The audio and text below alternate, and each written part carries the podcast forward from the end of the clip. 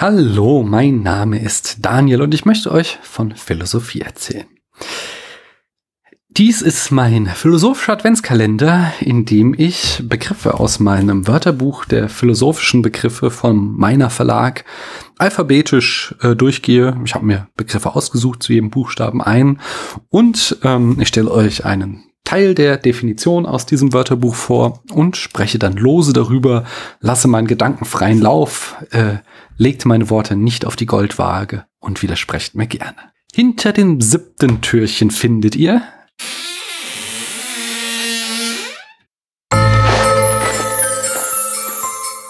den Geist. Und ich meine jetzt nicht den Geist der Weihnacht, obwohl ich äh, Dickens Christmas Carol sehr, sehr mag. Nein, es geht um den philosophischen Begriff des Geistes. So, da schaue ich doch mal.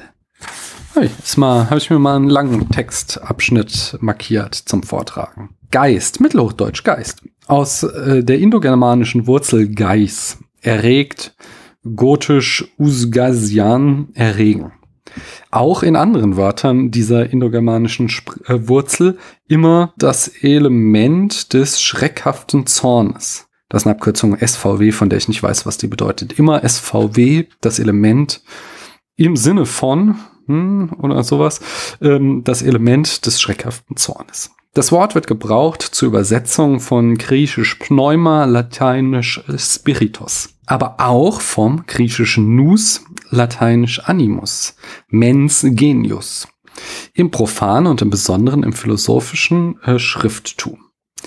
Über die Anlehnung an die entsprechende griechische und lateinischen Begriffe hinausführende Inhalte erhielt das Wort in der Philosophie des deutschen Idealismus und bei den Romantikern.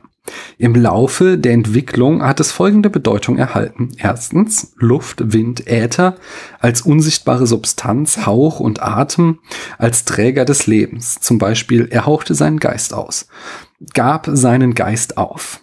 Zweitens das Lebensprinzip selbst das in allem Lebendigen als dessen eigentliches Wesen waltet. So bei Immanuel Kant, Andro Anthropologie, vermute ich mal, heißt das Buch von ihm.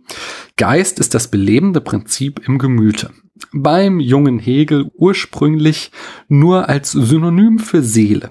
Geist wurde hier zunächst nur bezeichnet als Träger des Lebens und vom Körper lösbaren, selbstständigen Wesen. Ja, so viel erstmal.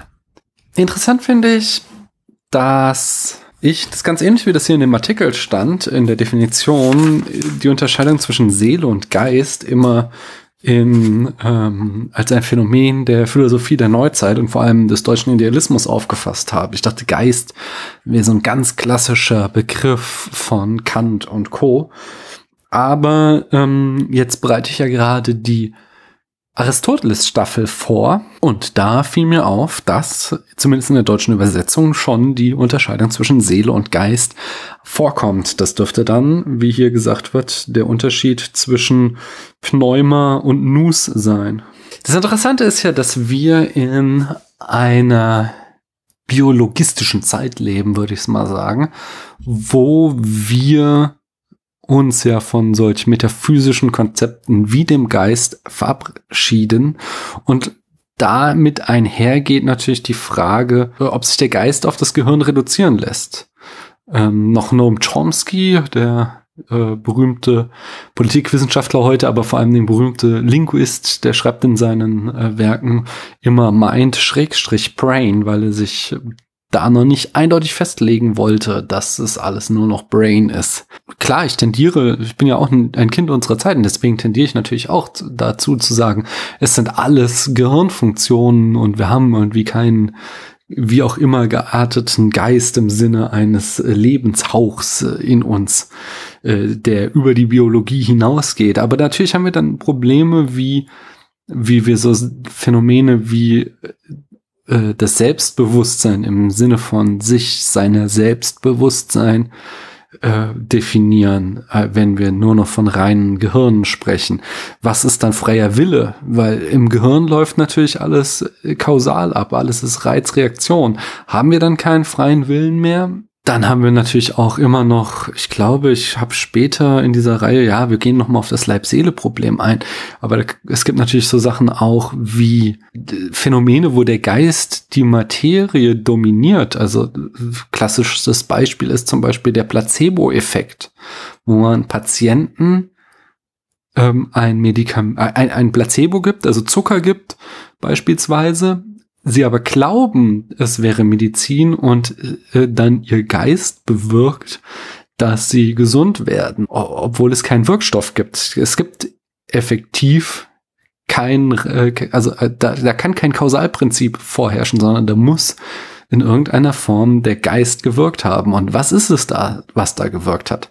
Das ist schon, das sind spannende Fragen, die mich natürlich auch immer noch vor die Frage stellen, kann ich und meinen Geist, kann ich das Konzept des Geistes komplett auf das des Gehirns reduzieren? Wie gesagt, wir gehen nochmal später mit dem Leib-Seele-Problem in einer späteren Folge, kommen wir darauf zurück. Ich hoffe, die Folge hat euch gefallen. Falls ja, dann könnt ihr das ja mal euer Gefallen bei Apple Podcasts ausdrücken mit einer Sternwertung und einer Rezension einer geistreichen Rezension, wenn ihr sogar wollt. Wir hören jedenfalls morgen wieder voneinander. Ich danke euch, dass ihr mir eure Zeit geschenkt habt.